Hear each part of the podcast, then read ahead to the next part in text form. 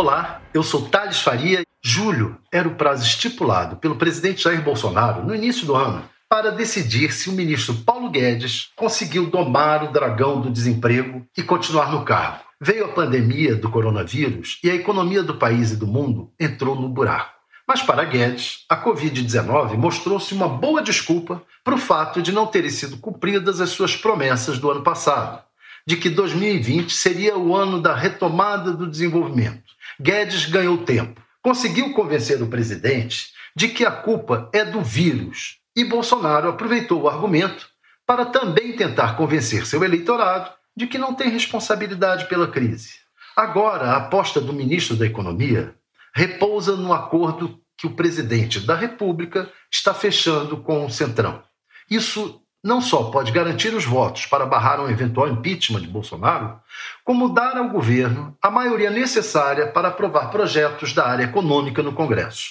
Paulo Guedes pretende insistir no aprofundamento do ajuste como fórmula para sair da crise. Seu raciocínio é o de que será necessário afrouxar um pouco no curto prazo por causa da pandemia, como foi o caso da manutenção por mais dois meses da ajuda emergencial de 600 reais, mas que, em compensação, precisará da ajuda do Centrão para o Congresso aprovar novos apertos de cinto nas contas públicas e generalizar privatizações, não há qualquer conflito entre o Centrão e o ministro Paulo Guedes em termos ideológicos. Tanto assim que no ano passado, antes da crise, o Congresso aprovou a reforma da Previdência, dando um trilhão de reais de folga no orçamento do governo em 10 anos. Não há conflito ideológico, mas pode haver conflito de interesses. O Centrão tem os pés enterrados no toma lá da cá com seus eleitores regado pelo toma lá da cá com os governos. É assim que os parlamentares dos partidos do Centrão atuam na política, como intermediários na distribuição dos recursos dos governos para seus eleitores. Se esses recursos diminuírem muito, diminuirá a força eleitoral desses políticos.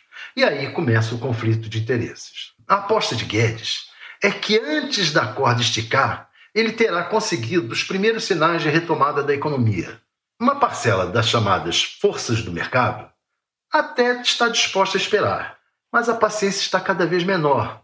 É uma corrida contra o tempo, a mesma que seu chefe, Jair Bolsonaro, vem enfrentando na área dos escândalos. O filho 01 do presidente, o senador Flávio Bolsonaro, até conseguiu ganhar tempo com a decisão da Justiça Fluminense de conceder-lhe fórum privilegiado no inquérito das rachadinhas, na Assembleia Legislativa do Rio.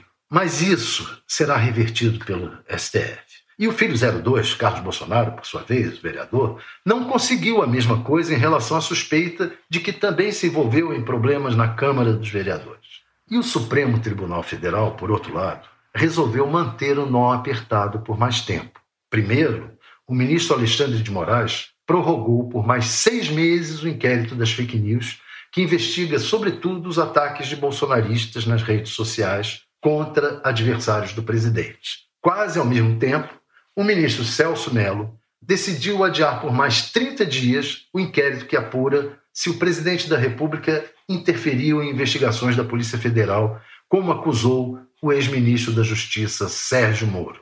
Essa é a promessa do segundo semestre.